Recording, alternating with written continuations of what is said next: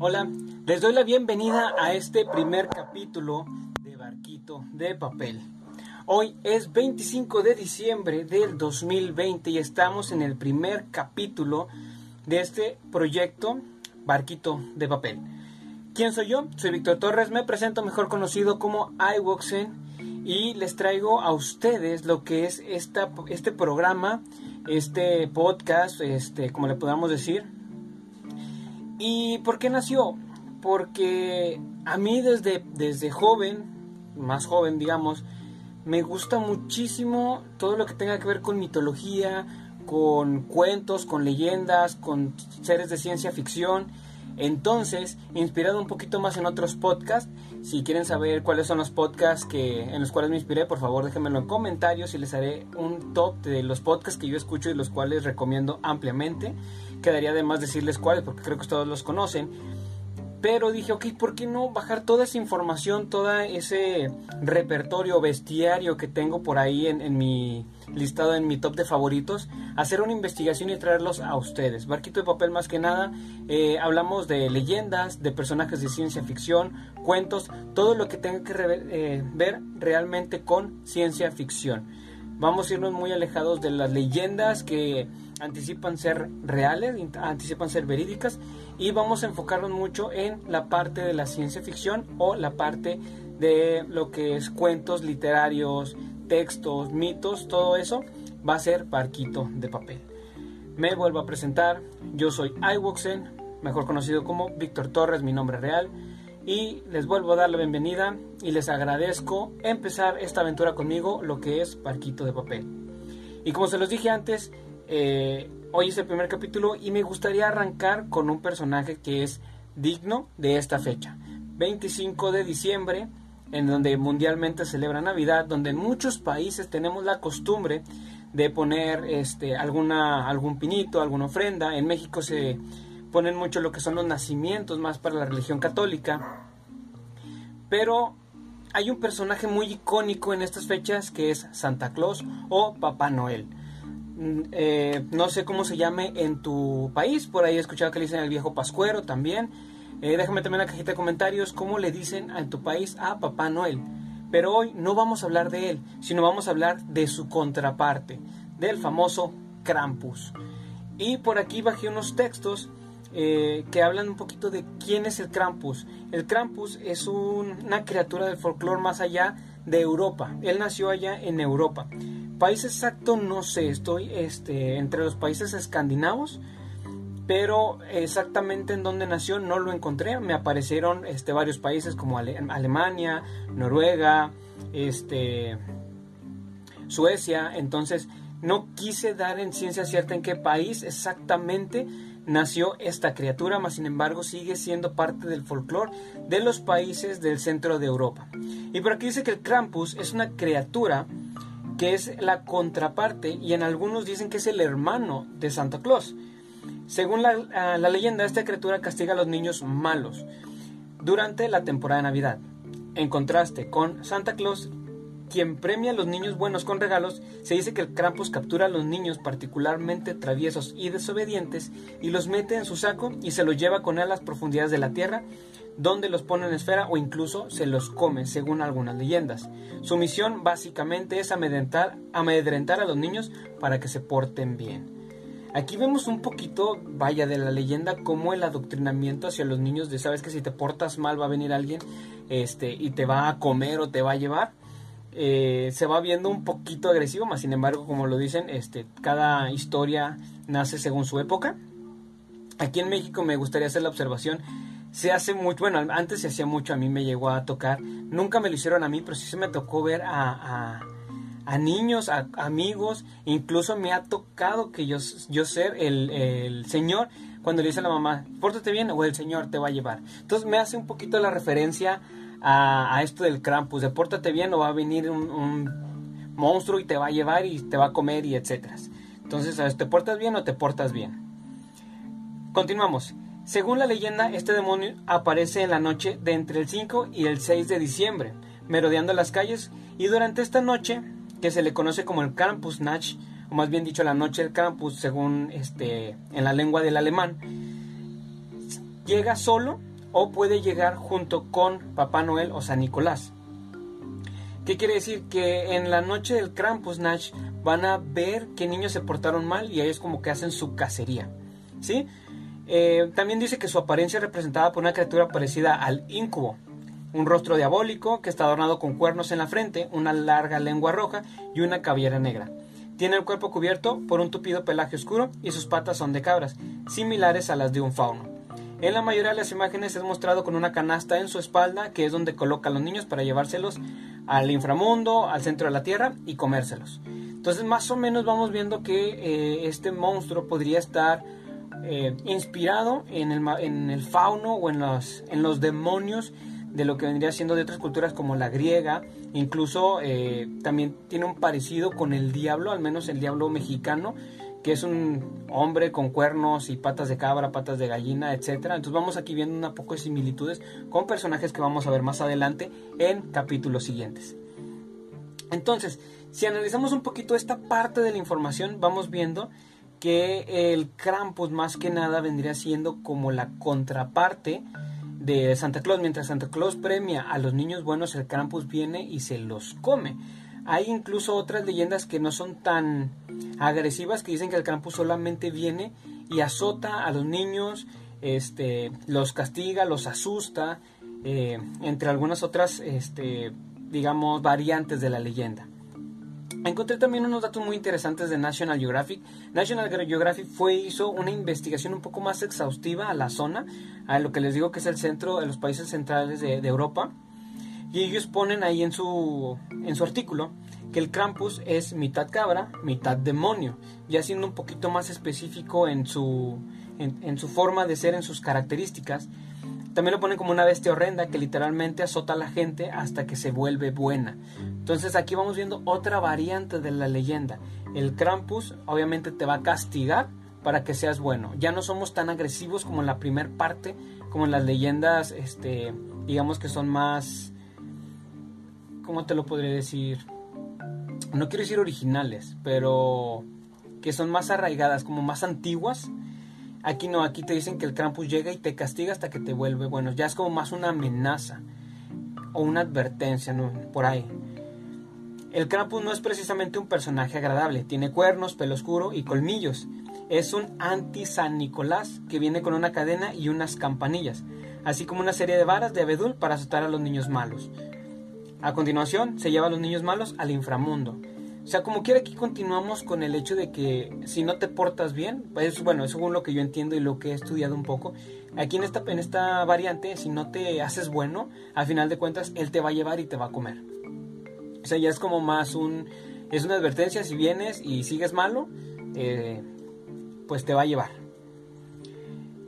En los orígenes del el Krampus, según National Geographic, dice que deriva de la palabra Krampen, que significa garra, y se cree que es el hijo de Hel de la mitología nórdica. La bestia legendaria también comparte los rasgos con otras criaturas demoníacas y terroríficas de la mitología griega, como los sátiros o los faunos, que vendrían siendo básicamente lo mismo. La leyenda forma parte de una tradición navideña secular en Alemania, donde las celebraciones de Navidad comienzan a principios de diciembre. Krampus se concibió como contrapartida de la amable Nicolás, que daba golosinas a los niños. El monstruo azotaba a los niños malos y se los llevaba a su guarida. En su folclore, Krampus aparece en la noche antes del 6 de diciembre, conocida como el Krampusnacht, cosa que ya habíamos platicado un poquito antes. Pero el 6 de diciembre también es el Nicolás, Tag o el Día de San Nicolás, cuando los niños alemanes comprueban si son si en el zapato o la bota, porque ya tienen costumbre de dejar el zapato y la bota, está en la noche, ver si les dejaron este, una golosina, algún regalo, o les dejaron una vara. O sea, siendo un poquito más adentrados en lo que es la costumbre, y aquí National Geographic lo pone directamente en Alemania, pero en una investigaciones que hice aparte vi que era también en otros países, pero donde se conserva es en Alemania. Es como una costumbre donde dejan su zapato, dejan su calceta y ven si les dejó un regalo Santa Claus o les dejó un castigo el Krampus. Si les dejó una vara, quiere decir que esa vara es para golpearlos. Si les dejó un regalo, es un premio. Entonces, el Krampus siendo parte de la ficción de esta época navideña, es más que nada como una leyenda y existen varios cuentos que no quise agregar aquí que hablan básicamente de un niño que se portaba mal, el Krampus vino y lo visitó, le dio chance y ya se porta bien. O un niño que se portaba bien pero conocía a otro que se portaba mal y se llevó al que se portaba mal y nunca más lo vieron. Hay muchísimas creepypastas y cuentos muy buenos en internet este, si quieren que les cuente alguno de sus cuentos, que, que, los busque y los platique, por favor también déjamelo aquí en la cajita de comentarios.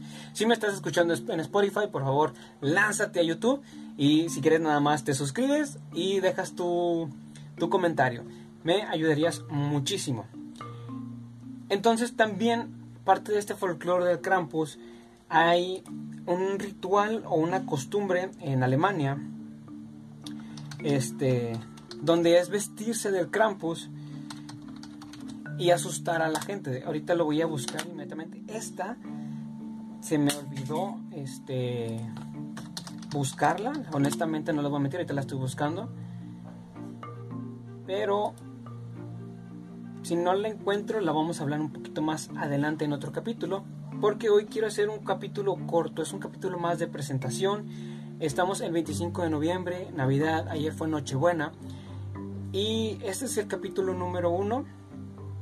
Entonces, no quería alargarlos ni atosigarlos con historias muy largas, con alguna información muy tediosa. El Krampus la verdad tiene historias muy pequeñas y les voy a dejar también unas imágenes también en nuestra página de Instagram, en nuestro perfil de Instagram, para que también nos ven y visiten un poquito de cómo es él, si tienen un poquito de curiosidad. Igual si me estás viendo en YouTube, al final voy a poner algunas imágenes. Pero bueno, ahorita no lo encontré, pero también tienen la costumbre, como les digo, de vestirse del Krampus y salir a asustar gente. Lo que vendría siendo como el Halloween aquí en Latinoamérica, quizás un poco en Estados Unidos. No sé si en otros países también se celebra el Halloween como tal, que es salir a vestirse y disfrutar, pedir dulces. Bueno, ahí van y asustan gente.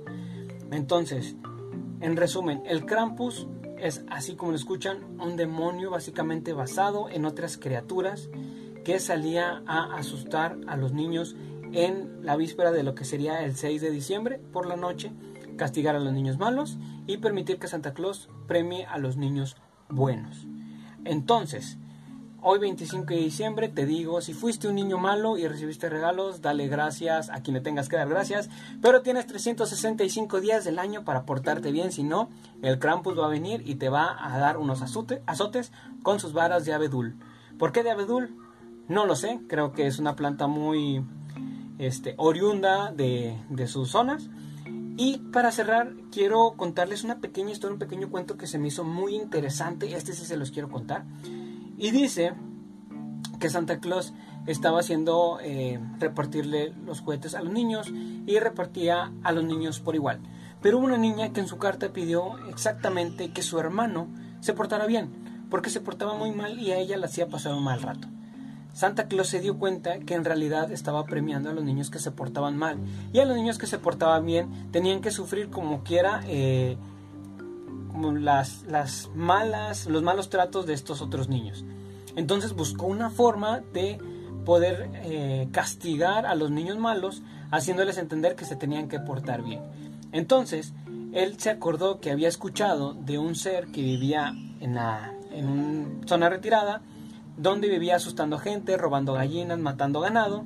Y le dijo, y fue y lo buscó. Y le dijo, ¿sabes qué? Necesito que me ayudes. El Krampus le dijo, pues, ¿para qué? O sea, ¿qué? Deja de molestarme, yo aquí estoy a gusto. Y le ¿sabes qué? Quiero que todas las navidades, o sea, todas las, vísperas, quiero que vayas y me ayudes a asustar a los niños. Y él dijo, el Krampus, ¿sabes qué? Pues me los como, los matamos, ¿qué? Y dijo, no, no, no, no. Solamente quiero que vayas y los asustes para que se porten bien. Quiero que este, es un castigo para que se porten bien. Y si no, pues año con año vas a ayudarme, tú vas a ir conmigo a ayudarme a asustar a los niños que se portaron mal. Yo te voy a decir quiénes y los vas a ir a asustar. Y el Krampus aceptó porque le gustaba asustar gente. Eh, se los dije muy resumido, muy rápido, porque pues, la verdad esta historia está muy, muy larga. Pero vemos cómo hay variantes donde dicen que es el hermano de Santa, donde dicen que es un demonio hijo de Hel, donde dicen que era simplemente una criatura y fue reclutada por Santa. Básicamente podríamos decir que es un ayudante de Santa Claus, para ver que Santa Claus tampoco era tan bueno. Eh, y como lo dije al principio, nació para hacer que los niños se portaran bien. Era una forma de adoctrinamiento, una forma de o te portas bien o te portas bien. Eh, un poquito coercitiva. Pero pues en su tiempo funcionó y por ahí quedó el Krampus como parte del el folclore y parte de las criaturas mitológicas, criaturas de leyenda de el área escandinava. Si te gustó, por favor, déjame un like. Suscríbete si estás en YouTube, si estás en Spotify, por favor ayúdame a compartirlo, me ayudarías muchísimo. Y si no te gusta Spotify, por favor, lánzate a YouTube, compárteme en YouTube, en cualquiera de las dos plataformas. Me ayudarías muchísimo escuchándome y compartiéndome. Si tienes algún personaje que sea exclusivamente de, ciencia ficción, mitología, eh, leyendas, ya sea de México, ya sea de Europa, ya sea de Latinoamérica, de Estados Unidos, japonés, tú este, también aquí en comentarios y vamos a hacer lo posible del que tenga más likes o el que me lo mencione más, hacerlo lo más rápido posible. Los espero en el próximo capítulo que también cae en 5, que vendría siendo el primero de enero. Vamos a empezar el año con el segundo capítulo. Y vamos a empezar con un personaje que me gusta muchísimo. Espero que te haya gustado. Me despido no sin antes decirles feliz Navidad y pórtense bien para que el Krampus no se los lleve. Bye.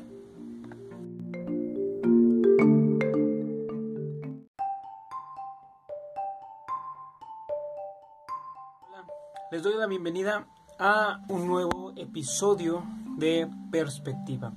Yo sé que me he tardado en subir video, pero pues estamos aquí. Y lo importante es seguir adelante. Quiero decir un poquito qué perspectiva lo voy a dejar en segundo plano. Yo sé que ahorita no es mucha la audiencia que me escucha, pero pues si estás llegando a este video, me presento, soy Víctor Torres y hice este canal, blog, podcast para hablar un poquito de desarrollo personal, de crecimiento, de los conocimientos que tengo. Pero he estado viendo otros proyectos que me están interesando un poquito más, en el cual creo que puedo tener un poquito más de interacción. No voy a dejar este podcast, no voy a dejar este, esta sección de perspectiva, pero sí voy a ser menos frecuente, muchísimo menos frecuente de lo que ya estoy siendo. Sin embargo, vamos a hablar de algo muy importante. Como ya viste en el título de este capítulo, lo que me dejó el 2020.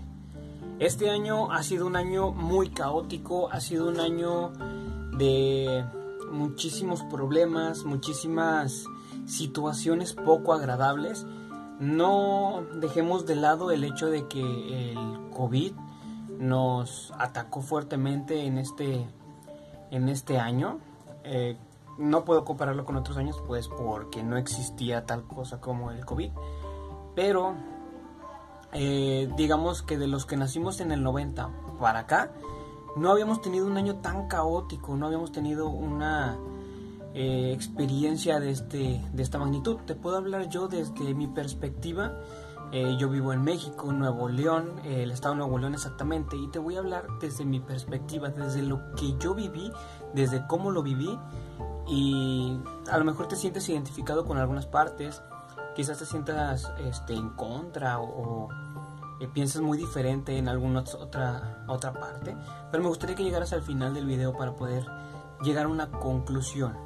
Mi objetivo en perspectiva siempre ha sido dejarles este, esa semillita, dejarles un, podemos una lección, una opción, una opinión, algún aprendizaje. Y si lo logro, pues mi meta está cumplida. Ahora bien, eh, He pasado yo mi vida, este, casi 30 años, en situaciones poco agradables. Eh, he vivido en carne propia lo que es no tener que comer. He vivido en carne propia que es quedarte varado en la calle eh, en la noche sin opción de, llegar a tu casa. Y lo digo más que nada por el hecho de, de decir que sí he enfrentado situaciones un poco complicadas sin embargo, quizás tú puedes decir, yo he sufrido, yo he sufrido situaciones más complicadas que esa, o quizás digas, ah, ok, pues sí, sí está canijo lo que te pasó. Eh, como el hecho de que a mis 18 años eh, me dijeron que me iba a morir de un cáncer que nunca tuve. Es una historia muy graciosa. Este, y a los 18 años decirte que te vas a morir, eh, por muy tonto que se escuche, muy tonto que parezca, que te den la noticia a primera instancia te pega. Entonces, he vivido situaciones un poquito raras, pero este 2020 fue muy, muy peculiar. Ahora, empezamos en, al menos aquí en el estado, se dio en marzo, donde empezaron a cerrar negocios, donde empezaron a mandar a gente a, descansar a su casa, donde ya la cuarentena, por así decirlo, ya era obligatoria, porque siendo honestos, en, al menos en mi estado, la gente no estaba haciendo una cuarentena como tal. Si en sus trabajos los mandaron a descansar, pues simplemente no, no trabajaban, pero seguían las reuniones. Yo seguía viendo que la gente se, se reunía. Y al principio dije, bueno, ok, te reúnes con tu familia, te reúnes a ver a, tus seres queridos, pero después vi que hacían fiestas con amigos, se seguían yendo a, embriagar, este, decían, ah, es que pues, son amigos, ¿verdad? No pasa nada. Y era como, es que tú no sabes, ¿por qué? porque ahorita eh, tus amigos se reunieron aquí y luego se van a reunir con otras personas. Entonces, vaya, la cadena de contagios queda de más explicarla. Pero muchas personas del lado contrario sí nos resguardamos. Personas que quizás tengamos a personas, a familiares, amigos, a seres queridos que están dentro de la población de riesgo. Eh, decidimos cuidarnos un poquito. Los que teníamos que salir a trabajar salíamos al trabajo, regresábamos y nuestro único contacto o riesgo era este, subirse al transporte público, porque en el trabajo pues tenías tu sana distancia, tu de seguridad, salir con tu gel, con tu alcohol sanitizante, este, salir con la mascarilla, salir con todo. Entonces te empiezas a dar cuenta de muchísimas cosas. Y lo primeritito que me di cuenta es la importancia que le da la gente a las demás personas. El mexicano, no sé si en tu país o en donde sea que me estés viendo, eh, sea este tipo de, costumbre o este tipo de ideología, pero el mexicano es muy egoísta en el aspecto de que nosotros somos muy generosos, recibimos a gente en nuestras casas, somos muy apapachadores, eh, apoyamos, damos, pero en cuestiones de estas sí somos muy de, de, lo que nosotros nos compite. Y no voy a decir que todos somos iguales, pero sí me di cuenta que hay un número muy considerable de personas, ni siquiera voy a decir que la mayoría, pero hay un número muy considerable de personas que prefería su comodidad a en realidad hacer algo porque esta cuarentena o esto se, se, se, manejara de mejor manera. Entonces me hizo analizar y me hizo pensar durante muchísimo, muchísimo tiempo, pasé días analizando la situación y me di cuenta cómo de gran o pequeña manera hay personas que no, no se ponen a pensar lo que las demás personas estén sintiendo o las repercusiones que tienen tus acciones sobre las demás personas. Eh, ejemplo, vamos a tomar ejemplo los, casos de COVID. Una persona que salía de fiestas, que se reunía con amigos, que decía no pasa nada, somos 10 personas, pero 10 personas un día, otras 10 personas otro día, otras 10 personas otro día. Y desgraciadamente uno de sus familiares, que él sí se resguardó, tuvo contacto un día con él y esta persona se enfermó. Y dije, ok, qué bueno que esta persona se enfermó, pero tu familiar que se estuvo resguardando, ¿qué culpa tenía? Y dices, bueno, pues es que son las estadísticas, no puedes culpar a la persona que se estaba saliendo, pero sí pudimos haberlo evitado, pudimos haber hecho algo. Y me puedes decir, ok, y a esta persona a lo mejor le iba a dar de igual manera. Sí, estamos conscientes de que era algo que bien o mal podría pasar en cualquier momento, pero es eso, o sea, como por satisfacer una necesidad de estar conviviendo con personas, por satisfacer una necesidad de salir, por satisfacer esa necesidad de, recrearte, por así decirlo, puede llegar a afectar a otras personas. Y tómalo en todas las decisiones de tu vida. ¿Cuántas decisiones has tomado que en realidad afecten a otras personas? ¿Cuántas veces te has parado y sentado en ver la consecuencia o todo lo que puede pasar a terceros por las decisiones que estás tomando hoy en día? No te estoy diciendo que te limites a hacer y a estar pensando en, ay, es que se va a enojar, ay, es que esto, ay, es que no. Digo, si se enojan las personas que se enojen, pero repercusiones más grandes es algo que sí puedes decir, bueno, es que hay que meditarlo un poquito. Como dije anteriormente, la libertad es hacer lo que tú quieras hacer, siempre y cuando no, no incumplas las leyes y no afectes a terceros. Entonces, si algo no les agrada, pues que no les agrade, pero nosotros tampoco tenemos que afectarlos de manera directa o indirecta en sus vidas. Y otra cosa que también me pasó, que es un punto principal, un punto clave que quiero hablar en este, en este episodio, es la soledad. Yo fui una de las personas que me aislé, podríamos decirlo, eh, y decidí no salir, no convivir, pero yo seguía hablando con personas por redes sociales. Y un día vi un video que decía que si tú tenías amigos o solo te respondían los mensajes y dije, ok, veamos. Entonces dejé de hablarle a muchísima gente. Dejé de hablarle y, oh sorpresa, nadie me hablaba. este, y no voy a decir que nadie, absolutamente nadie, pero me di cuenta que muchas personas eh, ya no se comunicaban conmigo, ya no había un punto de interés en el cual yo, yo les hiciera beneficio. Y no está mal, no estoy diciendo está mal, ay, me voy a sentir mal. Sí, te pega un poquito en el ego, pero te das cuenta de las verdaderas personas que están ahí para ti y por ti. Entonces, haciendo un paréntesis, eh, yo creo que a muchos, a muchos en esta cuarentena nos dio esa depre de, ay, ya me quiero dar por vencido, ya no aguanto, ya no soporto. Y no está mal sentirte mal, o sea, se vale sentirte mal. Y hago este, este paréntesis porque hubo dos personitas que no me soltaron, hubo dos personitas que estuvieron muy al pendiente de mí y se los agradezco de todo corazón. No voy a decir marcas, pero ustedes saben quién, quiénes son. Son dos personitas que llevo en el corazón y en el momento parecía hecho de adrede que yo necesitaba en realidad una palabra de aliento, que yo necesitaba escuchar a alguien, que yo necesitaba compañía. Sonaba mi celular y era un WhatsApp, era una, un comentario en Facebook, cosas así, parecía cosas hechas de adrede personitas que casi diario me preguntaban cómo estás, cómo sigues. Obviamente el, eh, eh, la comunicación estuvo de ambos lados, o sea, yo también les hablaba.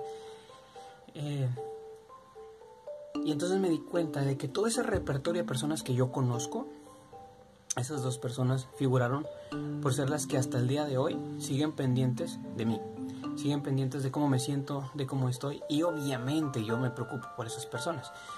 Obviamente yo tengo un repertorio más grande de las personas por las cuales yo me preocupo, pero esas dos personas se van a la estrella porque esas a mí no me soltaron. Entonces me, me, doy cuenta que si de por sí ya las amaba con todo mi corazón, eh, hay un lugar especial en mi vida, en mi corazón y en donde sé que yo esté, que esas personas ya tienen como exclusividad o un lugar asegurado.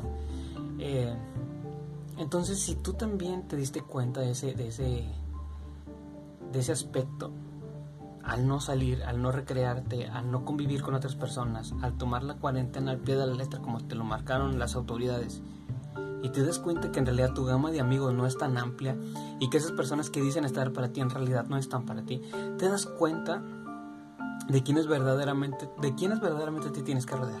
Y eso es una lección muy importante, ¿por qué? Porque puedes rodearte de muchísimas personas, puedes rodearte de muchísima gente, está padre tener mucha, este, muchas personas con quien hablar, con quien platicar, con quien reír, con quien convivir. Pero es un grupo muy selecto de personas las que van a estar contigo, tanto en tus éxitos como en tus fracasos, como en tus derrotas. Y esas personas en realidad son las que te van a ayudar para salir adelante. Y no te voy a decir que te, van a dar dinero, que van a, a, emprender contigo, que te van a conseguir. No, pero muchas veces necesitamos un, vamos, tú puedes. Yo sé que puedes. No te desanimes ok, agüítate, pero cuando estés bien estoy para aquí. Estoy para aquí para apoyarte, para escucharte, para ayudarte. Que sabes que aunque estén lejos, están ahí. Que sabes que aunque estén a kilómetros de distancia, están ahí. Me pasa una situación muy peculiar con una persona. Nunca en mi vida la he visto en persona. Nunca en mi vida he tenido contacto directo con ella. Todo ha sido directamente por redes sociales. Pero de las personas que me hace sentir acompañado y a pesar de que esa persona vive a kilómetros y kilómetros y kilómetros de distancia. Entonces te das cuenta de muchas cosas. Entonces el 2020 en mí me dejó ese aprendizaje, saber de quién me debo rodear, saber que se vale sentirse mal, no está mal sentirte mal, no está mal. Mal está que creas que está mal sentirte mal. Sé que suena muy rebuscado y muy redundante, pero si tú sientes que está mal sentirte mal, deberías cambiar un poquito ese aspecto. Nosotros también se vale sentirnos mal, se vale sentirnos derrotados, se vale sentirnos tristes, enojados, frustrados, impotentes. El punto es no dejarnos vencer. Fracasado es aquel que lo deja de intentar. Es mi, mi, descripción de fracasado. Entonces sí, eh, varias veces en este año eh, pensé en tirar la toalla, pero Luego salían estas personitas, me daban dos, tres palabras de aliento. Luego recordaba todo lo que ya sé, todo lo que comparto con ustedes y es como que vamos, Víctor. O sea, ya se acabaron tus cinco minutos de víctimas, vamos a seguirle adelante. Entonces, otro aprendizaje, eh, escuché algo muy triste de una persona eh, que me dijo, el cáncer fue lo mejor que me pudo haber pasado. Sé que suena muy, muy cabrón, pero me dijo, cuando me, di, dio cáncer, este, y me dijeron que me iba a morir, me di cuenta que cuando se me estaba acabando la vida, no había vivido siquiera. Y si son palabras que te pegan durísimo, eh, en mí hacen una revisión muy especial porque les dije que a mí me habían dicho que tenía cáncer, cosa que nunca tuve. Pero que te diga una persona, sabes que cuando me dijeron que me iba a morir, me di cuenta que no estaba viviendo me di cuenta que estaba esperando a que mi vida comenzara, estaba esperando esa oportunidad, estaba esperando el momento perfecto para comenzar, estaba esperando a que las cosas se dieran. Y me di cuenta que de un día para otro me estaban diciendo que mis días estaban contados y no había disfrutado mi vida, no había hecho lo que yo quería hacer. Gracias a Dios esta persona ya está bien, superó el cáncer, está muy bien eh, y está haciendo lo que quiere y lo que ama y después me pongo a ver a mi, a mi o sea, me, autoanalizo, me doy feedback a mí mismo y me di cuenta que a pesar de que tengo la información, que a pesar de que estoy dando mis, mis pequeños pasos, por así decirlo, en, estos, en esto que me gusta, que es comunicar a las personas, seguía limitándome, seguía teniendo esos pequeños limitantes, esos vacíos que te que frenan a las personas. Y dije, wow, o sea, inclusive sabiendo yo y teniendo esa información para salir adelante, para hacer, para hacer las cosas, para luchar por mis sueños, me di cuenta que era como que, sí cierto, el hecho de que desde cuando lo ves con una perspectiva, desde que lo ves con, un, con esa gran intensidad, te das cuenta que la intensidad con la que estás haciendo las cosas quizás no es suficiente o no te das una verdadera idea de lo que en realidad está pasando. Entonces, me llega esta información, está lo del COVID, que te dicen que si te pega, mm, igual no la libras, te mueres. Hay personas que se están muriendo de COVID, personas que estaban completamente sanas que de un día para otro fallecieron. Y te cae el 20 que dices, ok, es verdad, no puedo seguir esperando para cumplir mi sueño. No te voy a decir que dejes y abandones todo y tires todo por la ventana, pero haz lo necesario o sea, ya te lo dije en videos anteriores, sea el, paso que des, hazlo. Y yo me di cuenta que ya había dado el primer paso, pero lo estaba haciendo muy lento, estaba haciendo estas cosas demasiado lento. Entonces, paré, analicé y dije, ok, por eso mismo como les comenté al principio, estoy haciendo otro proyecto que es en realidad algo que sí quiero hacer, que me apasiona, que estaba postergando. Y dije, ok, va, lo voy a hacer, si funciona, funcionó, si no funciona, lo intenté es eso. Que me di cuenta que a pesar de, haber tenido una noticia a los 18 años de que la vida se me estaba acabando, igual lo tomé muy a la ligera cuando me dijeron que era mentira. A pesar de que conocí personas que en realidad estaban desahuciadas, igual lo tomé a la ligera.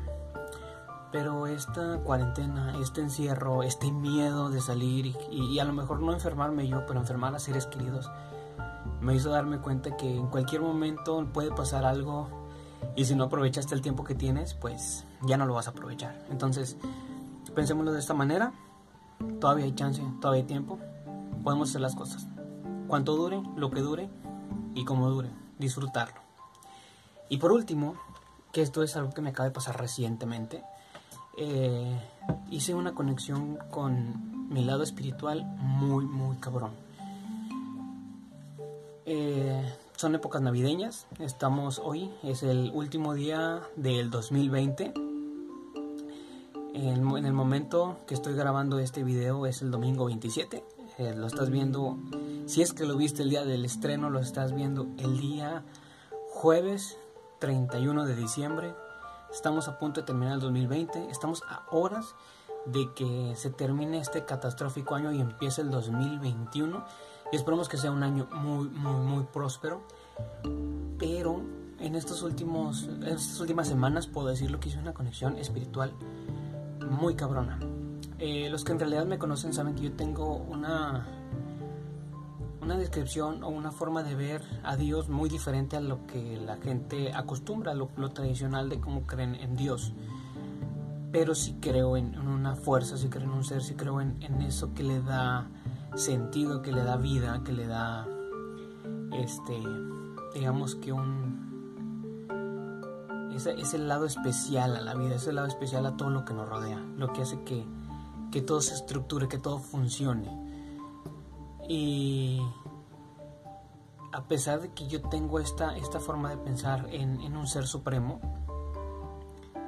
me di cuenta que te habla de maneras muy, muy, muy especiales, muy a manera de que tú las entiendas.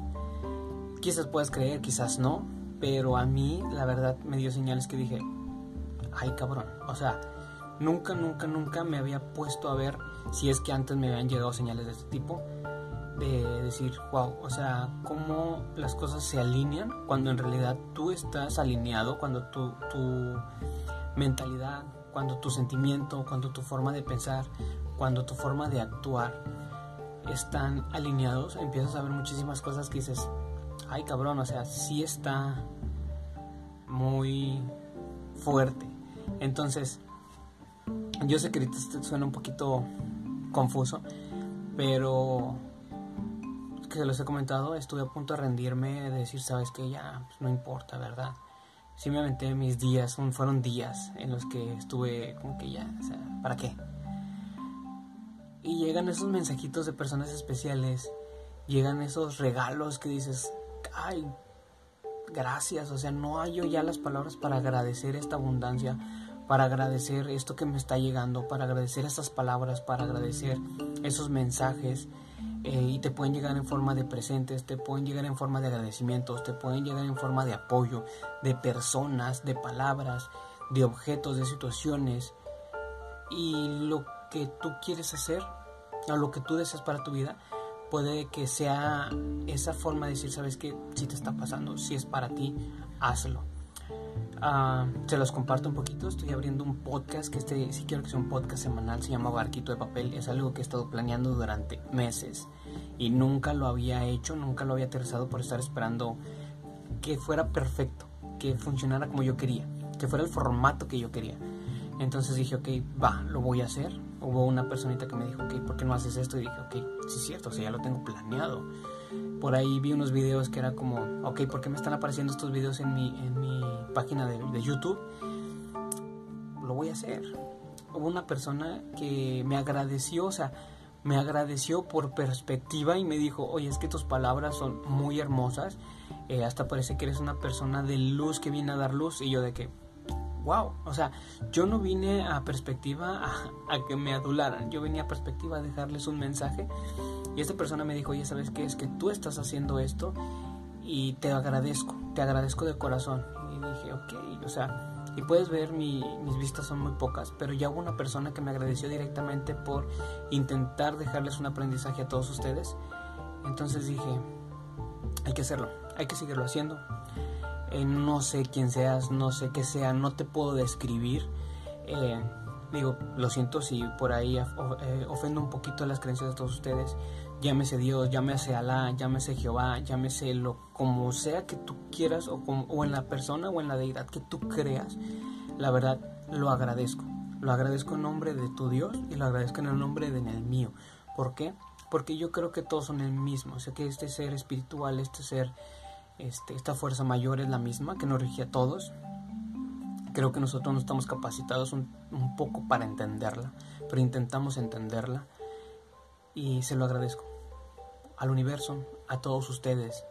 Le agradezco, como les dije, a este ser supremo porque quiero empezar el 2021 con todo. Este 2020 sí fue un año duro, fue un año que siento que muchos desperdiciamos, fue un año que muchos dejamos de lado, pero el aprendizaje que me dejó fue muchísimo y si hay algo que tengas que recapitular y del cual aprender, hazlo, hazlo. Eh, voltea atrás y ve qué cosas pasaron, qué cosas aprendiste, qué cosas hay en, en, el 2020 y vamos a empezar este 2021 con todo. Vamos a empezar aguerridos, vamos a empezar entusiastas, vamos a empezar disfrutando cada segundo. Por el momento es todo. Te agradezco muchísimo por estar conmigo en todos mis capítulos. A ti que me has visto cada podcast que he subido, te lo agradezco. Si me estás escuchando desde una, plataforma de streaming, también te agradezco muchísimo que me estés acompañando. Y perspectiva no va a morir, perspectiva va a seguir, quizás lo voy a hacer un poquito más lento, pero si tengo algo que compartir con ustedes lo voy a compartir y espero que mis palabras sean ese punto de cambio, ese, ese empujoncito que necesitas, esa palabra de aliento que requieres, eh, porque para mí que tú te lleves algo, para mí es suficiente agradecimiento. Mi nombre es Víctor Torres, esto es Perspectiva y nos vemos en el próximo año.